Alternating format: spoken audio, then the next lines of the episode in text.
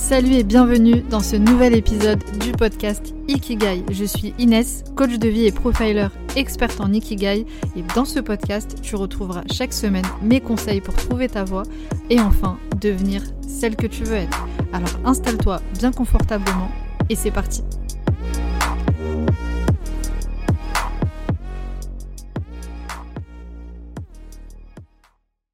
Bienvenue à toi dans ce nouvel épisode du podcast Ikigai. Dans cet épisode, je vais te parler du fameux syndrome de l'imposteur. Tu en as déjà peut-être entendu parler ou tu te demandes encore ce que c'est. Je te dis tout dans cet épisode. Donc on va voir ce que c'est que le syndrome de l'imposteur, quels sont les signes qui montrent que tu en souffres ou non, les aspects négatifs et positifs aussi de ce syndrome et on va euh, voir comment le gérer. Alors avant de commencer cet épisode, comme d'habitude, si tu veux soutenir le podcast, n'hésite pas à me mettre un commentaire pour me dire ce que tu penses du podcast Ikigai si tu es sur l'application Apple Podcast et me mettre les 5 petites étoiles. Peu importe la plateforme que tu utilises, ça me permettra de propulser le podcast au maximum, le faire découvrir à un maximum de monde. D'ailleurs, j'ai eu la grande surprise ce matin, et je partage ça avec toi, de voir que le podcast Ikigai était parmi les premiers dans le classement Apple des meilleurs podcasts dans la catégorie développement personnel. Huitième, je crois, sur 200. Donc c'est juste un truc de fou et je voulais te remercier vous remercier car c'est grâce à vous, grâce à vos écoutes, justement à vos avis, à vos notes et sincèrement merci parce que j'aime vraiment enregistrer des podcasts. C'est un vrai kiff pour moi et vous me faites aussi des retours souvent sur Instagram et des retours positifs et franchement, je sais que tous mes épisodes ne sont pas parfaits. Pour la perfectionniste que je suis, parfois c'est un peu frustrant que ce soit au niveau du son, des sujets, bref. Donc franchement, ça me fait trop plaisir. Donc merci, un grand merci. Alors venons-en maintenant à l'épisode du jour. Donc c'est quoi exactement le syndrome de l'imposteur pour commencer? Le syndrome de l'imposteur, c'est le fait de ne pas se sentir légitime. Et d'abord, je précise que c'est un syndrome qui concerne à la fois la vie professionnelle comme la vie euh, perso. C'est le fait d'avoir constamment des doutes sur ce qu'on accomplit au quotidien. Avoir l'impression qu'on ne mérite pas euh, certaines réussites. En fait, quand on réussit quelque chose, on remet ça généralement sur la chance et non pas parce qu'on a travaillé pour euh, réussir. Quand tu as le syndrome de l'imposteur, tu as l'impression que quand tu as du succès dans ta vie, peu importe euh, le domaine, que euh, c'est forcément une erreur. Si par exemple on réussit un concours, ben on va se dire bah il y a un problème, c'est pas normal, il doit y avoir une erreur quelque part. Et donc, comme son nom l'indique, tu as l'impression d'être imposteur, d'être une arnaque. Tu as l'impression qu'à tout moment, on va entre guillemets te démasquer, comme si un mec du jour au lendemain allait venir toquer à ta porte et te dire stop, arrête tout, arrête tout ce que tu fais, t'es pas légitime, c'est bon, on t'a démasqué, arrête. Sauf qu'évidemment, tu te doutes bien que ça n'arrive jamais. Donc en fait, le syndrome de l'imposteur, c'est un peu de la modestie démesurée. Et c'est dommage parce que la modestie, évidemment, c'est une belle qualité, mais comme dans toute chose, quand c'est dans l'extrême, que ce soit initialement positif ou négatif, c'est pas bon. Il faut être capable de trouver le juste milieu dans toute chose, en tout cas si on souhaite une vie équilibrée. Alors comment ça se matérialise concrètement? C'est quoi les signes qui montrent que tu en souffres? Bon déjà si tu te reconnais complètement dans la définition euh, même que je viens de te donner, c'est déjà suffisant pour comprendre que tu as ce syndrome, mais tout de même on va aller un petit peu plus dans le détail parce qu'on a finalement comme plusieurs catégories, plusieurs profils soumis à ce syndrome de l'imposteur. D'abord, dans un premier temps, on a les personnes qui veulent absolument tout bien faire. Donc c'est les fameux perfectionnistes. Dans tout ce qu'ils vont faire, il faut absolument que tout soit bien fait, que tout soit parfait. Quelque part pour se prouver à eux-mêmes et aux autres que c'est bien fait, donc ça va apporter un sentiment de légitimité. Ensuite, on a les personnes qui veulent tout faire toutes seules pour se prouver qu'elle est capable. Donc c'est le genre de personne en fait qui ne va jamais demander de l'aide à qui que ce soit pour prouver qu'elle est légitime, pour prouver qu'elle peut euh, faire tout ça toute seule. Ensuite, on a les catégories de personnes qui toujours en font trop. Quand on lui demande une chose, elle va toujours en faire euh, trop. Quand on va lui demander un PowerPoint de 10 euh, pages, elle va faire 45 pages pour prouver, pour prouver aux autres, pour prouver à soi qu'elle travaille, qu'elle travaille justement pour montrer qu'elle est légitime. Et puis on a euh, les personnes qui vont toujours être en quête de diplôme pour prouver au monde, encore une fois, qu'elle est légitime. Donc c'est le fait d'avoir toujours besoin d'une certification, d'un diplôme, d'un titre pour montrer qu'elle est, encore une fois, légitime. Et même en faisant tout ça, ça ne suffit pas. Bien au contraire, on est en train de cultiver finalement son syndrome de l'imposteur. Donc on peut faire partie euh, d'une de ces catégories comme on peut faire euh, tout ça en même temps. Et là, euh, on voit bien que le syndrome de l'imposteur est bien ancré. Alors concrètement, est-ce qu'on peut se débarrasser de ce syndrome? Moi, je dirais que non. Alors, ne t'enfuis pas de cet épisode, je vais t'expliquer pourquoi. Moi, par exemple, j'ai le syndrome de l'imposteur qui m'accompagne au quotidien. Ce qui est très bizarre, c'est que quand je me suis lancée au tout début en tant que coach, j'avais pas du tout, mais alors pas du tout, ce syndrome parce que j'avais tellement envie de vivre justement mon ikigai, j'étais tellement pressée d'exercer ce métier que pour moi c'était logique. Je m'étais formée pour et il n'y avait rien de plus euh, légitime que de pratiquer le métier pour lequel j'avais énormément investi en temps, en argent, en énergie, etc. Mais plus les mois ont passé, plus j'ai exercé et plus le syndrome est venu s'installer tranquillement. Et pour moi, on ne peut pas s'en débarrasser définitivement. Comme ça, c'est quelque chose en fait qui se gère au quotidien. Parfois, j'ai des moments où je vais être envahie par cette voix qui va venir me dire que je suis une arnaque, que je suis pas assez bien, que je mérite pas. Euh, des fois, je me dis, mais pour qui tu te prends à faire des podcasts? C'est n'importe quoi, etc. Euh, bah tiens, justement, quand, j'ai vu euh, mon classement ce matin, dont je te parlais en introduction, je me suis dit, première pensée, c'est bizarre. C'est bizarre quand même, je suis personne, j'ai à peine 20 épisodes de podcast sur mon podcast, les épisodes ils sont pas euh, tous euh, exceptionnels non plus, etc. etc. Bon, heureusement, chez moi ça ne dure pas très longtemps, c'est des petits euh, shots comme ça qui, arrivent et qui repartent aussi vite, des petits moments de, doute et qui repartent. Parfois, justement, je vais réussir à faire taire complètement cette voix, donc selon les périodes, mes objectifs, ça vient, ça part, ça revient, etc. Et c'est ok, parce que j'ai compris qu'en réalité, il y a aussi un aspect très positif au syndrome de l'imposteur. Parce que quand on a ce syndrome de l'imposteur, initialement, c'est qu'on veut bien faire les choses. On a l'ambition de faire toujours de son mieux, d'être engagé dans tout ce qu'on fait, et même si c'est inconfortable, le syndrome de l'imposteur nous pousse toujours en fait à exceller, à devenir meilleur qu'hier, etc. Bien sûr, il faut être capable de trouver ses limites et de ne pas aller dans l'excès des choses, encore une fois, et trouver un juste milieu.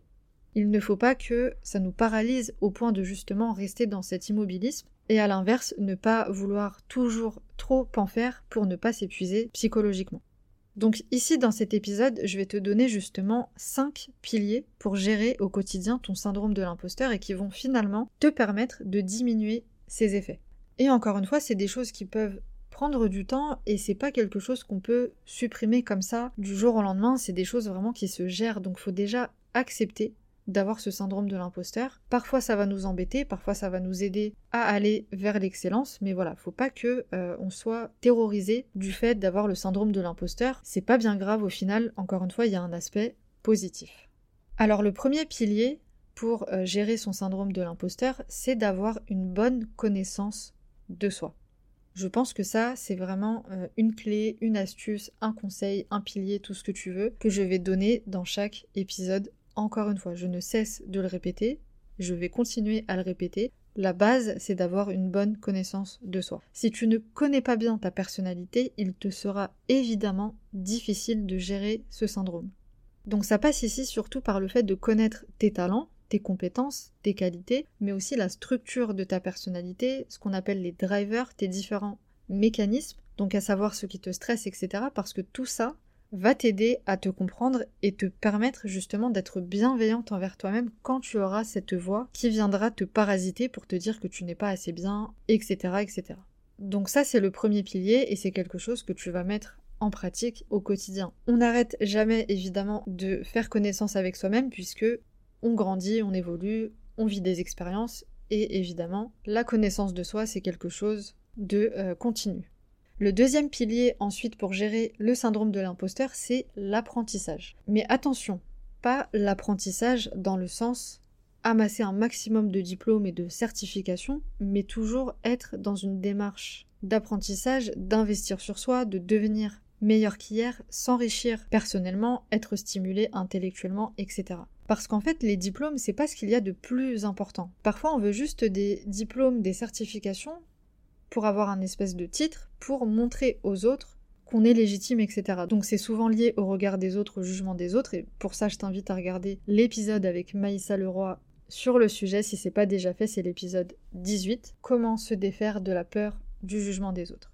Mais en fait, encore une fois, c'est pas ce qu'il y a de plus important. Moi, j'ai pas mal de, diplômes, de certifications. Il y en a que j'ai même pas mis, euh, je crois, sur mon site parce que, en réalité, bah, je m'en fous un petit peu. Moi, ce qui est important pour moi, c'est de continuer toujours à apprendre, d'aller chercher des nouveaux outils, d'aller chercher des nouvelles méthodes, etc., etc., pour apporter ensuite le meilleur aux personnes que j'accompagne, mais c'est pas les diplômes qui m'intéressent en réalité, c'est la connaissance. Être stimulé intellectuellement, etc. Et c'est ce qui m'amène justement au troisième pilier pour gérer le syndrome de l'imposteur. Le troisième pilier suit de très près justement le deuxième, c'est celui de passer à l'action. Donc de mettre en pratique ce qu'on a appris. Parce que c'est souvent ici bloque le plus. Parce qu'on a appris pas mal de choses et on est tout le temps en train de se dire mais j'ai pas encore assez appris, je suis pas encore assez légitime, je suis pas devenu expert sur tel ou tel domaine, donc il faut encore que j'aille chercher des diplômes, il faut encore que j'aille chercher des formations et on ne met jamais en pratique. Et c'est là encore une fois que ça coince, puisque on ne met pas en pratique ce qu'on a appris, donc on n'a pas de moyen de constater par soi-même, de, se féliciter pour euh, ce qu'on a mis en pratique et voir les résultats en fait dans le concret. Donc le troisième pilier, c'est vraiment de passer à l'action petit à petit, encore une fois que ce soit dans ta vie personnelle ou dans ta vie professionnelle. Évidemment, ça concerne un peu plus le domaine euh, professionnel, mais peu importe le domaine, si tu as à cœur d'apprendre des nouvelles choses, mets-les en pratique dans ta vie pour voir les résultats concrètement.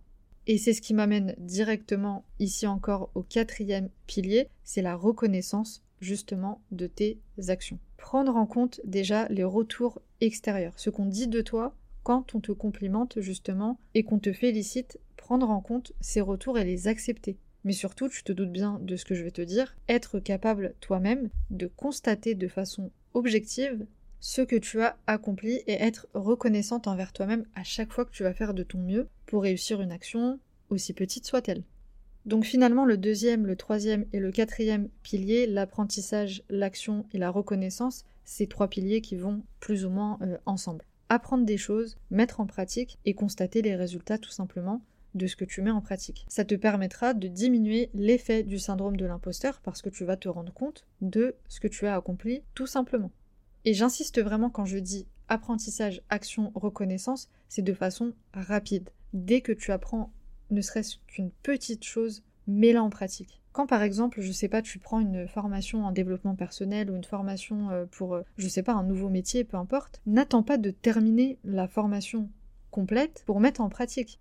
Si par exemple sur une formation de 15 modules, tu termines le premier module, tu mets en pratique. Tu passes ensuite au deuxième module, tu mets en pratique. De façon même euh, bénévole, si tu te formes un nouveau métier, tu peux euh, tester des choses euh, sur ton entourage, tout simplement. Donc peu importe ce que tu apprends, même des connaissances, je sais pas, sur de la culture générale, dès que tu apprends quelque chose, partage-le à ton entourage pour que ça puisse déjà s'ancrer plus facilement, que tu puisses mémoriser et avoir vraiment cette impression d'intégrer les choses et d'avoir vraiment une bonne connaissance des choses et euh, d'être euh, légitime tout simplement pour en parler. Et pour finir, le cinquième et dernier pilier pour gérer le syndrome de l'imposteur, c'est de travailler sur l'estime de soi. Je le rappelle, l'estime de soi, c'est lié à la valeur que tu te donnes. L'estime de soi, c'est l'amour et le respect qu'on se donne envers soi et c'est le regard qu'on a sur soi.